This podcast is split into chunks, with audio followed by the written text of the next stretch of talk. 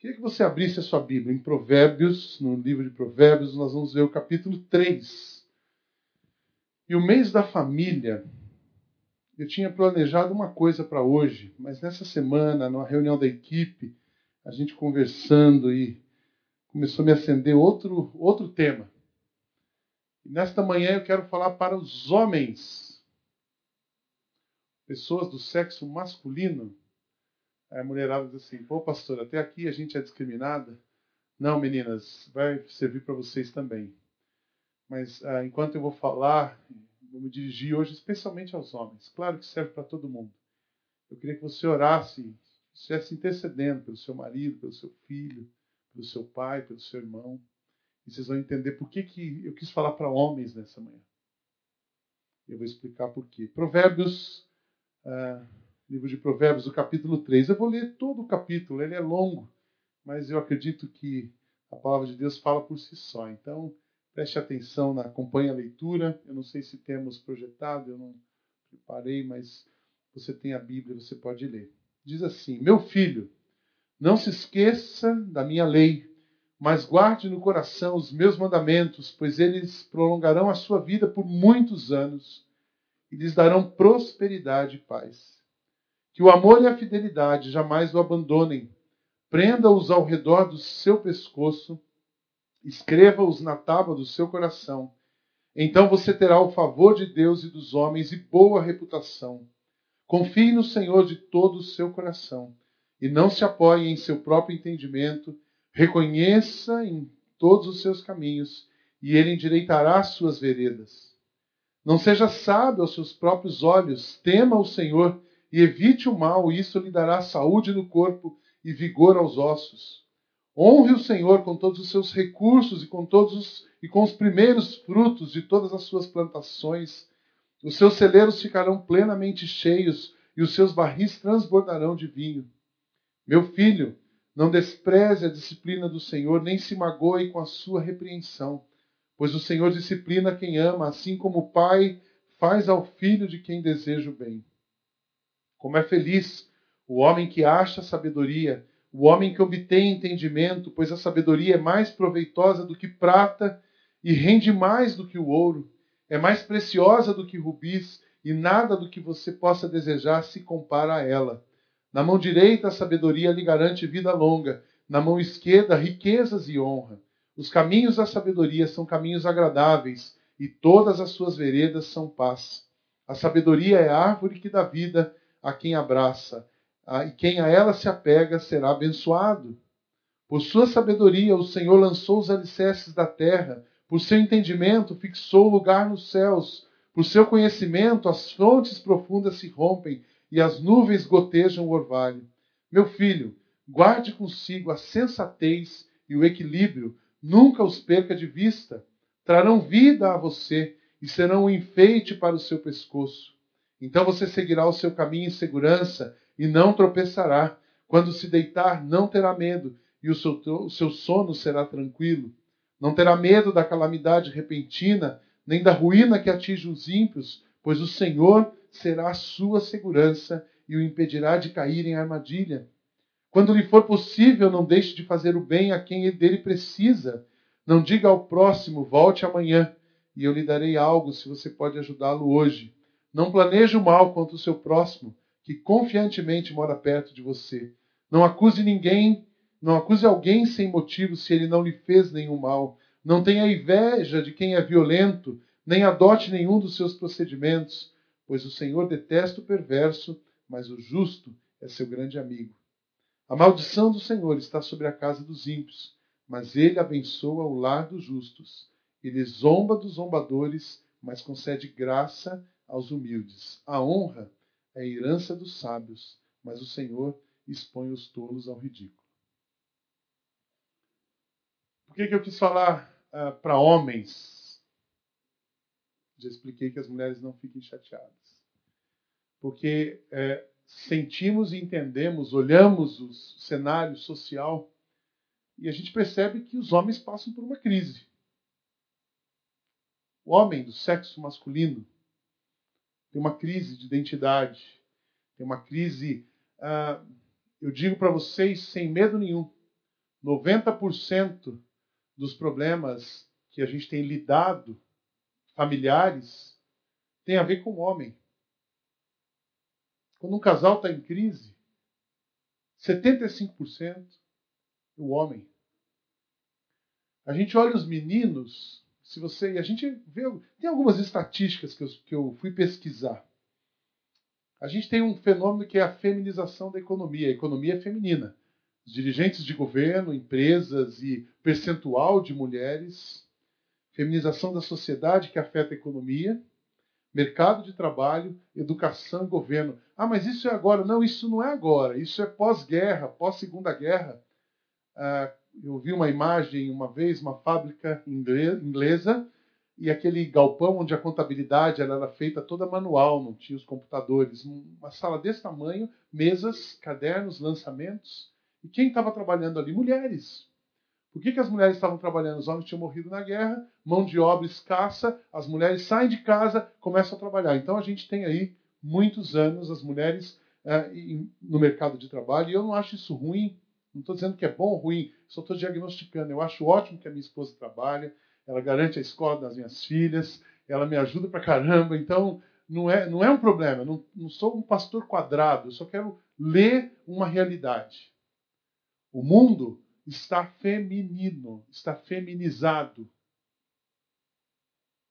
Realidade. Governo, educação. Eu achei uma coisa interessante: algumas empresas, ah, o fato de ter mais mulheres altera o, a altura do degrau da escada que elas têm que subir.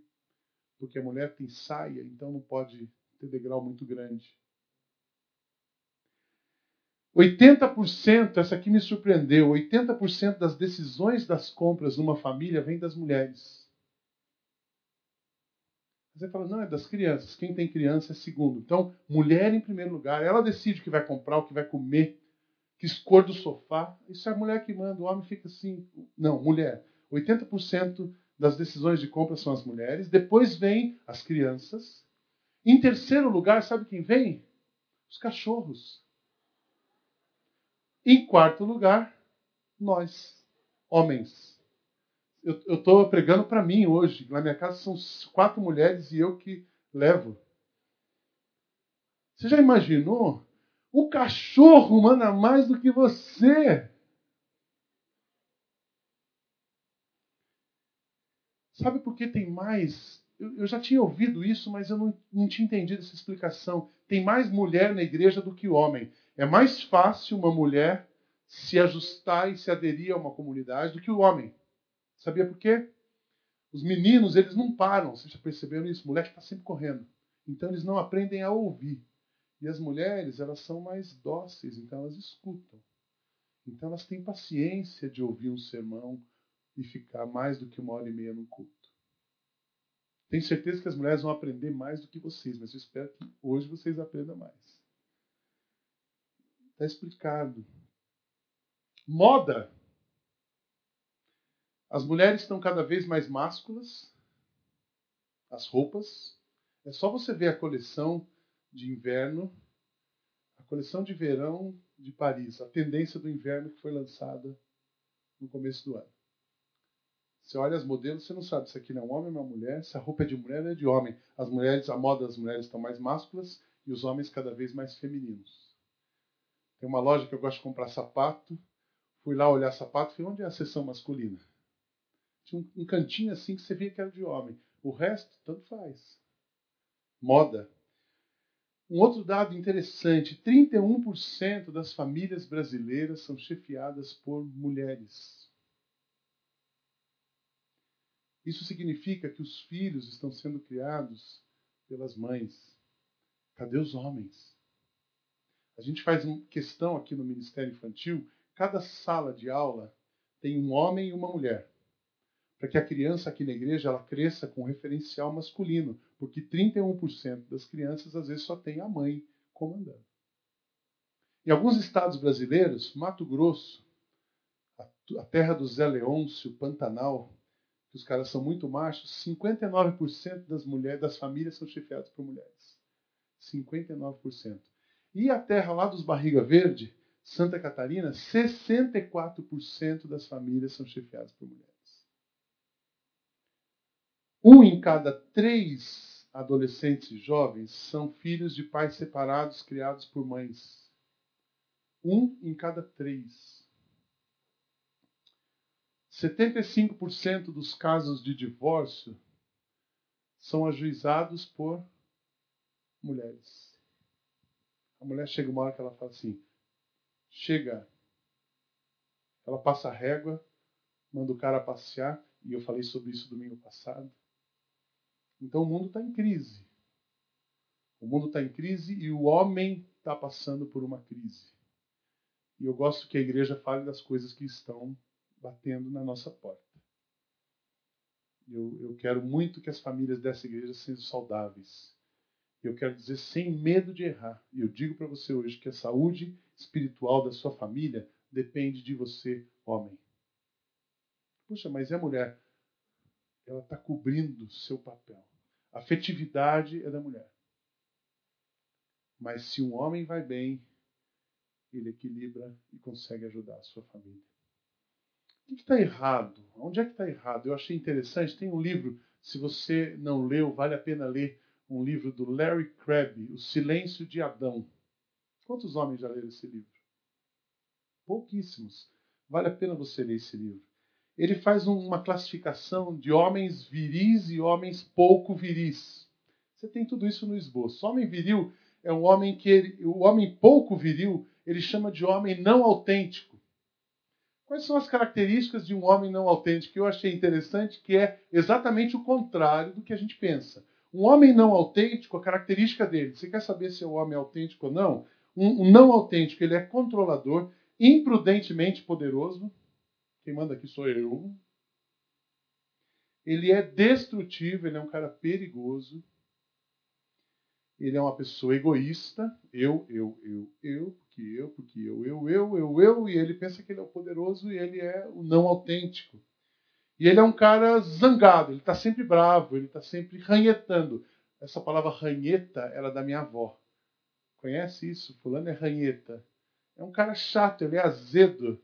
Tem homem muito azedo. E, na verdade, esse azedume é a maneira como eles disfarçam o medo que ele sente. O Larry Crabb fala que os homens são aterrorizados por dentro. Eles têm o um medo dentro deles e os homens não autênticos manifestam esse medo sendo bravo. Não autênticos, homens não pouco viris. E os homens viris, ele chama de homens autênticos. São fortes e com iniciativas.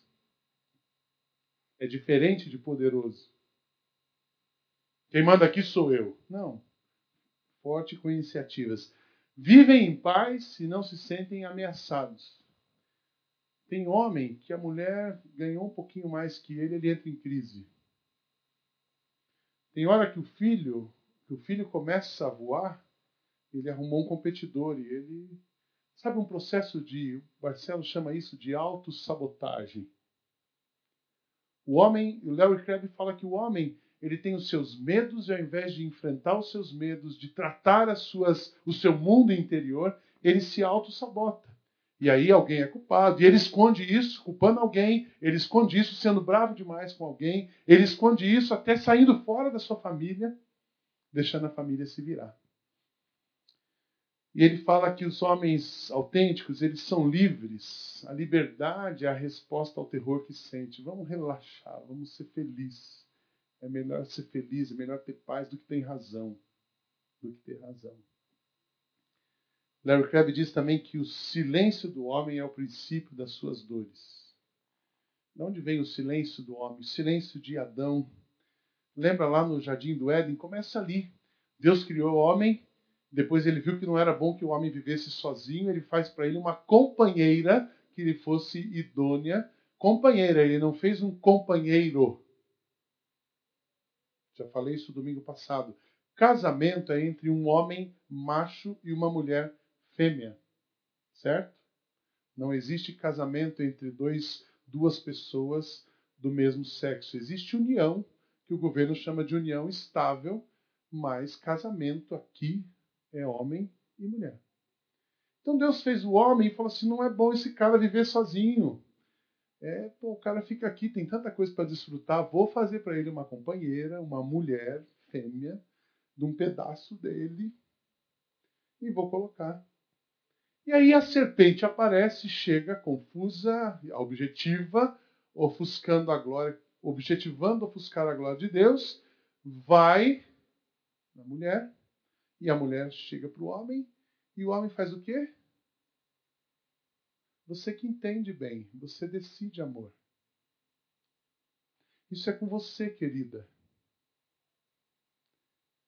Sabe? A cor do sofá, você que manda, meu amor. O que nós vamos comer, isso é responsabilidade sua. Administre as nossas finanças, pague as nossas contas, cuide dos filhos. E eu fico aqui no jardim. O silêncio de Adão, a passividade, e aí começam as dores masculinas. Sabe por quê? Porque o homem nega a imagem de Deus. Ele foi criado à imagem de Deus. Então o homem precisava ter posição. Tem que, Evinha, querida, meu amor, senta aqui, vamos conversar. Bota essa serpente longe daqui. A gente está numa boa. Sai dessa. Você não está enxergando? E a Eva ia tentar 200 argumentos, 5 mil palavras. E o cara se mantinha firme e a coisa ia para o eixo. Passividade submissão. Tá tudo bem. Aquela história, aquela velha história do homem e o controle da televisão, o homem e o sofá. Gente, nós precisamos agitar. Meninos, foi bons adolescentes terem ficado aqui hoje. Ficado aqui hoje. Ficaram, a gente trouxe vocês para vocês verem louvor da vinda. Os caras machos, adolescente precisa ser macho.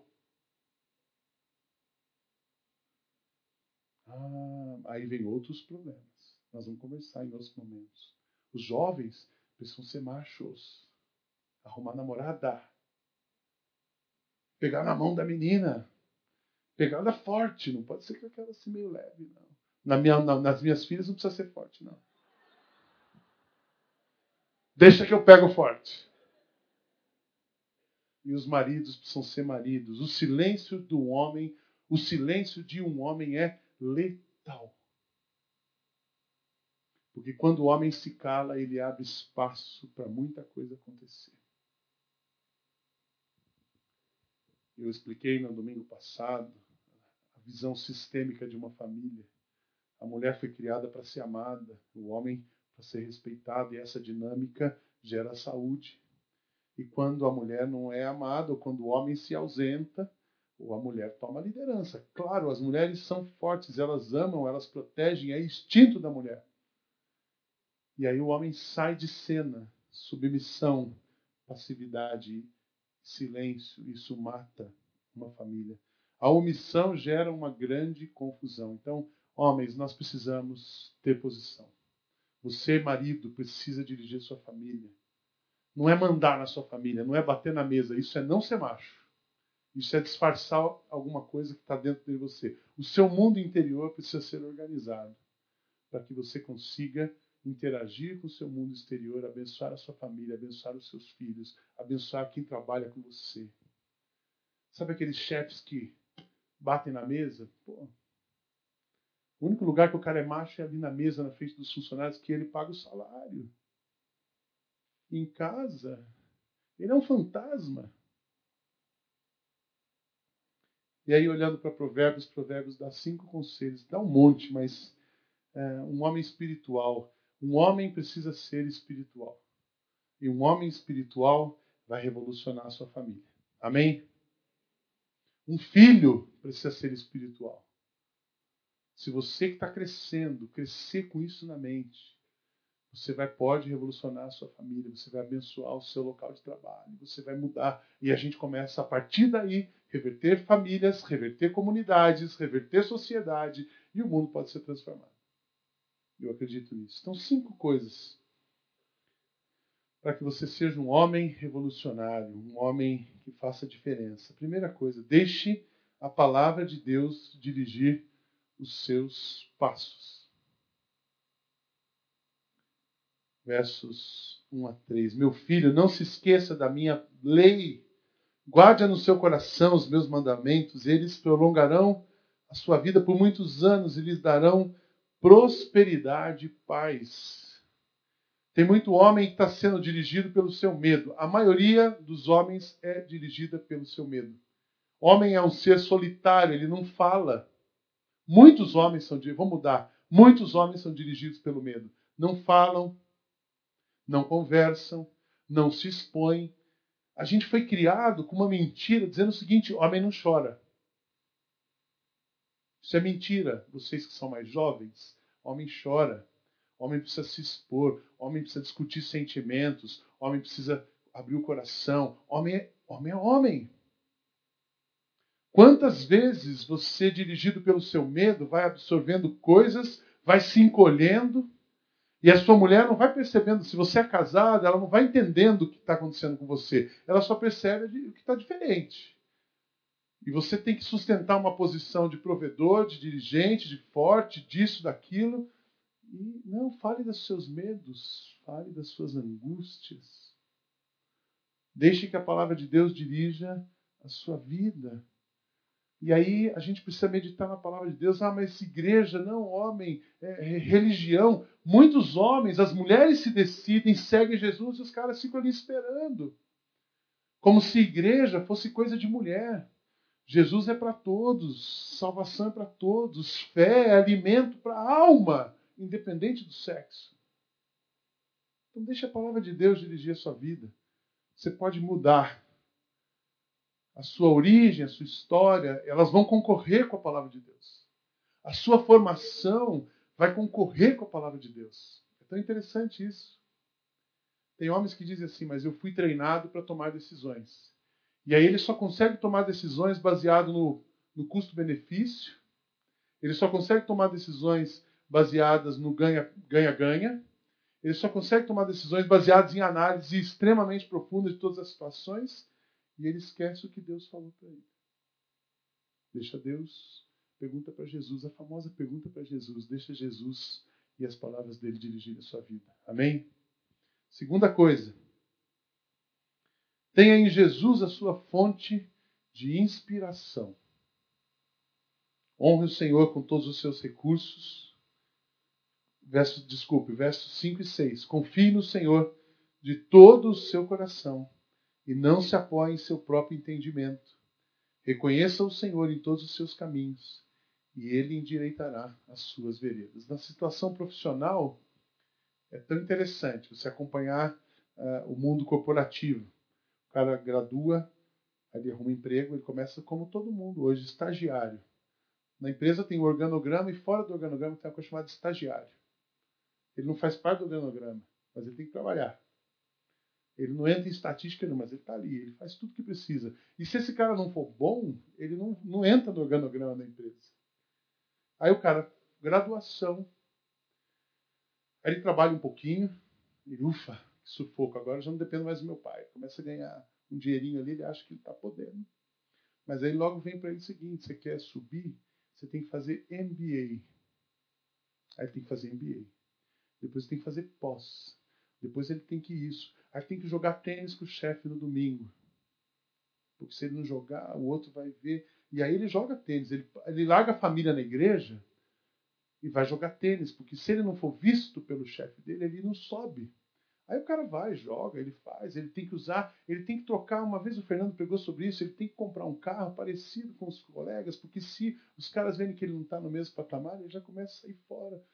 E, e, aí o mundo corporativo vai.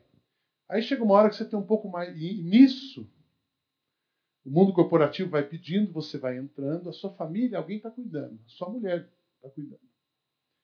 A fé, fé é coisa. Deixa os Deixa os adolescentes na igreja, é bom criança e adolescente estar envolvido lá, pelo menos eles não dão trabalho em casa. E aí você trabalha 14 horas, 18 horas por dia, você não vê a hora de chegar sexta-feira à noite você largar o seu filho aqui e poder ficar em casa. Aí se tem programa aí na igreja, faz programa para as crianças, tem que funcionar bem o programa, porque afinal de contas a igreja precisa cuidar do seu filho, que você tem tanto PowerPoint para preparar, e você tem que sair, você tem que andar de moto no sábado. Né? E aí chega uma hora que a empresa olha para você, quando você começa a ficar que nem eu, assim, cabelo branco, careca. Aí ela fala assim: bom, esse cara a gente está funilando. tem poucos aqui. E aí ela. Muito obrigado por você ter feito parte da nossa história. Você ganha um relógio pelos seus 35 anos. E aí você volta para casa e fala assim: cadê? Cadê a empresa? Cadê o cartão? Seu telefone não toca mais, seu BlackBerry não fica mais apitando. Com 400 e-mails por dia. Você olha o seu e-mail e a caixa não se mexe. E aí você fala, e agora? Nenhuma empresa vai dar para você aquilo que Jesus pode dar. Amém? Nenhuma empresa vai cuidar da sua família como você deve cuidar. Nenhuma empresa vai dar para você a satisfação de vida que você encontra em Jesus. Então a gente precisa equilibrar. Filhos, confie no Senhor e não se apoie na sua empresa. Porque uma hora a casa cai. Toda empresa passa. Toda carreira termina. Ontem eu conversei com um jovem aqui, né? Eu falei assim, nossa, eu estou na boca do gol mesmo. Ele falou assim, a minha carreira no meu segmento termina aos 42, 45, não tem mais trabalho para essa idade no meu segmento. Você já pensou uma pessoa terminar a carreira aos 42? Eu já estava aposentado, pessoal. Aliás, um parênteses, eu vou fazer aniversário sábado que vem.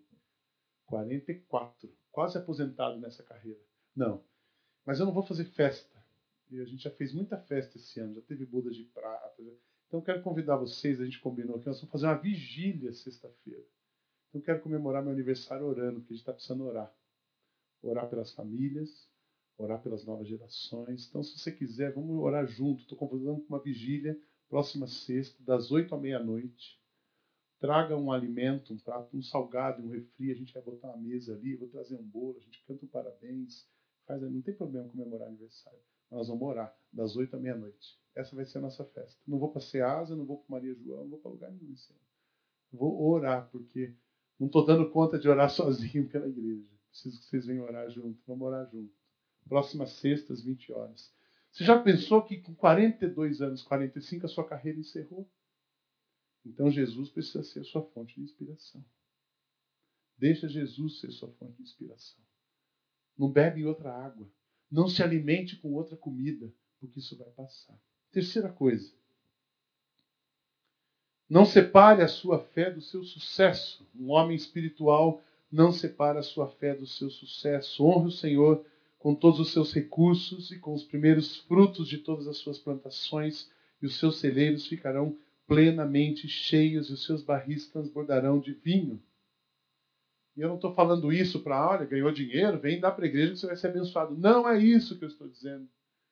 Eu estou dizendo ah, para você não separar a sua vida da sua fé. Jesus é sua fonte de inspiração. Amanhã é segunda-feira você tem decisões, tem trabalho, a sua família, seu relacionamento com a sua esposa.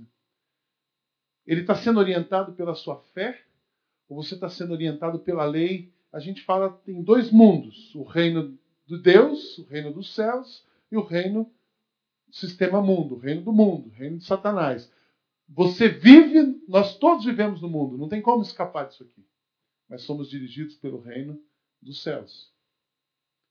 Então, nós não podemos separar a nossa vida. Ah, eu estou aqui no reino, eu sou do reino dos céus. No domingo é fácil ser reino dos céus aqui domingo. Mas amanhã, sabe, aonde você estiver, na escola que você estiver, os adolescentes, o Facebook, o que você posta no Facebook, está refletindo sua vida espiritual? Ih, pegou. O que você acessa no computador as estatísticas dizem que 55 homens, ouçam isso, 55% dos homens estão envolvidos com pornografia pela internet. Transporte para a sua vida. Transporte para a sua vida a sua fé. Transporte para a sua vida a sua fé. Honra ao Senhor. É assim que a gente honra a Deus. O cara começa a ficar um pouquinho melhor ele, quando ele está numa dificuldade, ele serve. Quando ele começa a ficar um pouquinho melhor, ele quer uma posição. Quando ele está melhor ainda, aí ele não quer, ele vira cliente. Crente cliente, já viu isso, Ed? Se o cara está muito bem, se ele tem sucesso, ele é cliente. Ele quer um pastor que pregue bem, um assento que seja assim e tal.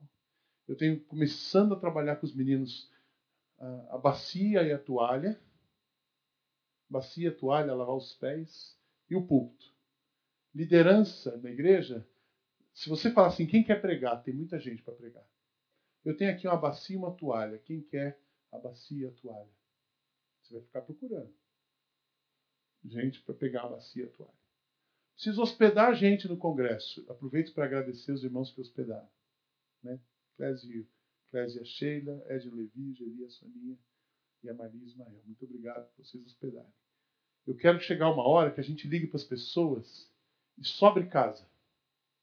Hoje a gente ainda está com dificuldade. Já melhorou um pouco. Mas eu quero ainda. Quem que é a bacia a toalha?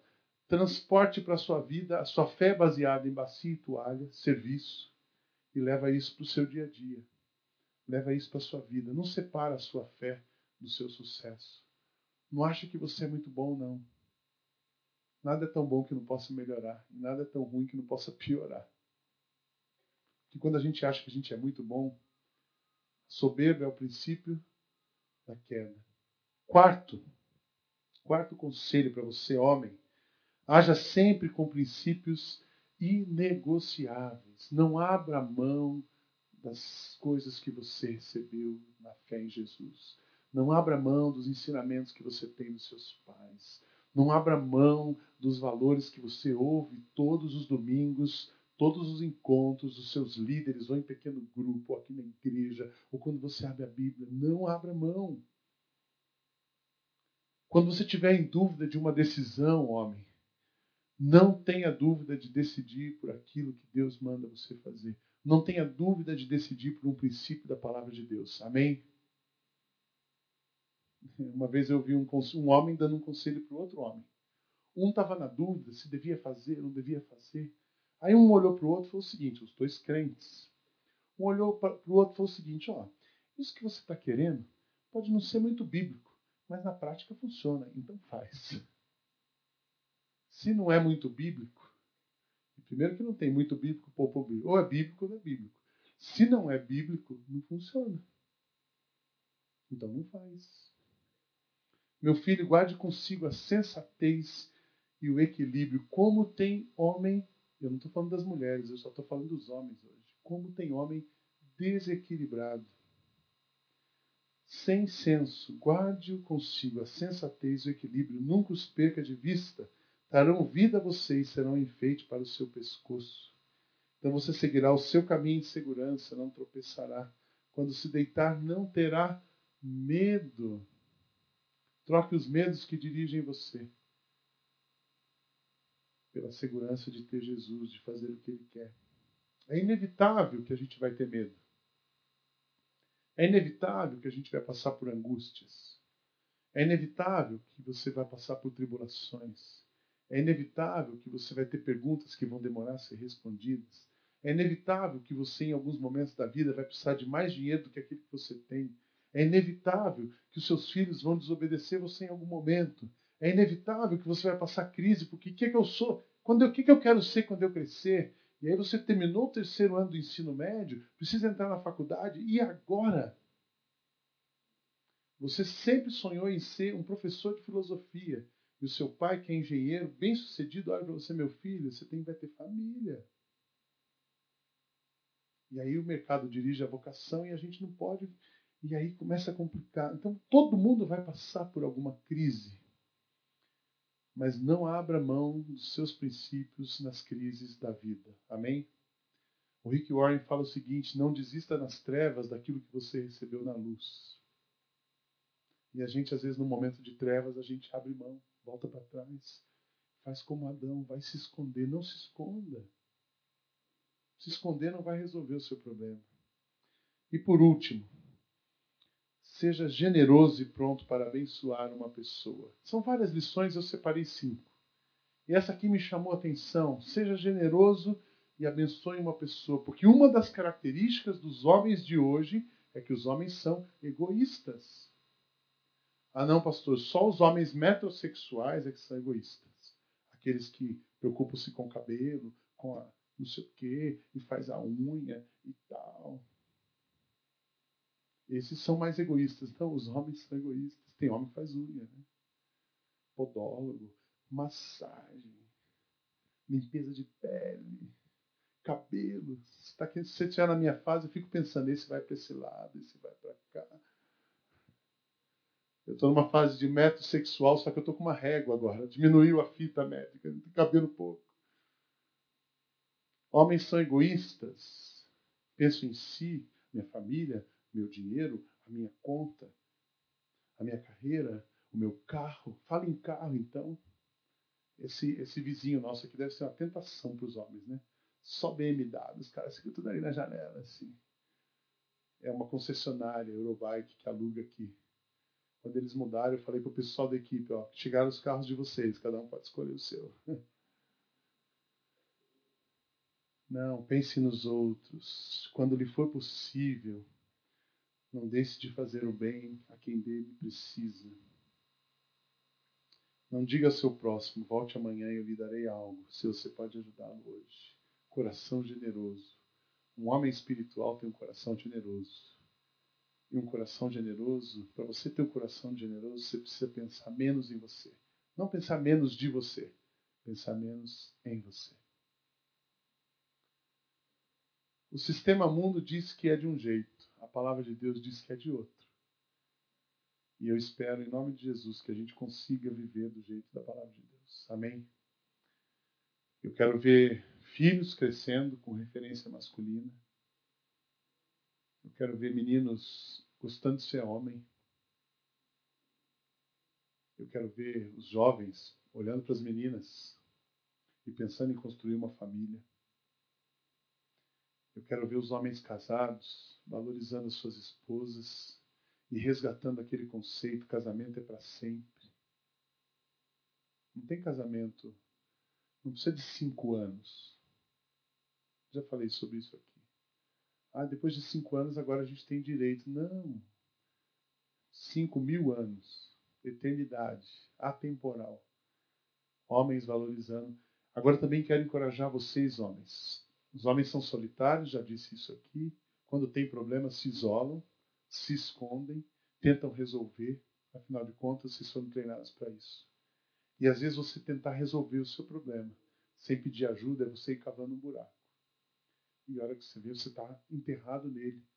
Quanto mais tempo você ficar cavando um buraco, mais tempo demora para você sair dele. Então peça ajuda para sair do buraco. Não fiquem sofrendo sozinho. Não se escondam de Deus. Adão se escondeu. Vocês não precisam se esconder. Nós não precisamos nos esconder. Não substitua, não esconda o seu medo com agressividade. Não esconda o seu medo procurando um culpado. Mas o contrário. Transforme o seu medo em confissão, arrependimento, liberdade, e você vai experimentar uma vida livre. E aí sim, sou homem, tenho problemas, luto com as minhas dificuldades, mas sou feliz. Porque sei quem me dirige, e a família é feliz, e você vai ter apoio de verdade para mudar a situação. Tenho me preocupado muito com a situação dos homens. Muito. Tenho orado pelos homens. E começar por mim. Que a gente possa viver de uma maneira diferente. Construir uma igreja diferente. Ter uma família diferente. Amém? Queria que o pessoal da Vineyard me ajudasse. E eu quero encerrar essa manhã orando pelos homens. Teclado, violão, pode vir aqui. Vocês vão me ajudar.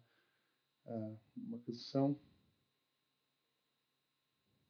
A gente vai orar ao grande Deus, o Deus que é todo-poderoso, que não muda, não falha, consola, dirige. E eu queria orar pelos homens, homens todos, de todas as idades. Eu, quando a gente fez esse palco grande aqui, uma coisa que eu sonhava era os musicais, mas outra coisa que eu sonhava era a gente ajoelhar junto nesse espaço. Então eu queria que os homens saíssem dos seus lugares, vocês podem tocar. Queria que os homens saíssem dos seus lugares, nós vamos ocupar aqui a frente, a gente vai se ajoelhar e nós vamos orar uns pelos outros. As mulheres vão ficar em pé e vão orar dos seus lugares por nós. Ore pelo seu marido, Ore pelos seus filhos. Podem subir aqui. Nós vamos. Eu vou ocupar esse lugar. Se não couber aqui, usa a frente. Nós vamos ter um tempo de oração. Mulheres intercedam pelos seus maridos, pelos seus filhos, pelos irmãos. Homens, vamos ajoelhar. Não pode. Se você conseguir ajoelhar, se ajoelha onde você está. É, o espaço é grande para a gente se ajoelhar mesmo. Pode usar aqui na frente. A gente vai caber todo mundo. E eu queria que você orasse aí no seu lugar. Tem muitos homens. Todos nós precisamos de oração. Alguns estão precisando de uma oração especial por trabalho, por relacionamento, dores profundas, crises imensuráveis. E não existe nada que a oração não possa curar. Amém? Não existe nada que Deus não possa transformar. Então, os homens vão ajoelhar, vai orar, a gente vai orar e se ajoelhar com vocês. Eu vou pedir para a Edna vir aqui. Ela vai dar um tempo. Vocês vão orar daí, a gente vai orar daqui. Edna, você interceda por nós. Ore pelos homens da nossa igreja. Me ajoelhar, ore por nós. Precisamos da intercessão das mulheres. Precisamos do apoio das mulheres. Precisamos uh, da parceria de vocês para continuar. Queria que os meninos da house saíssem daí também. Desce aqui. Internet, som, primo, Mateus. Vem Rafa, vem Carlinhos, deixa, deixa ligado, depois vocês voltam. Todos os homens, nenhum homem ficasse aí. Se orasse por nós, dá um tempo. Fique à vontade para orar por nós.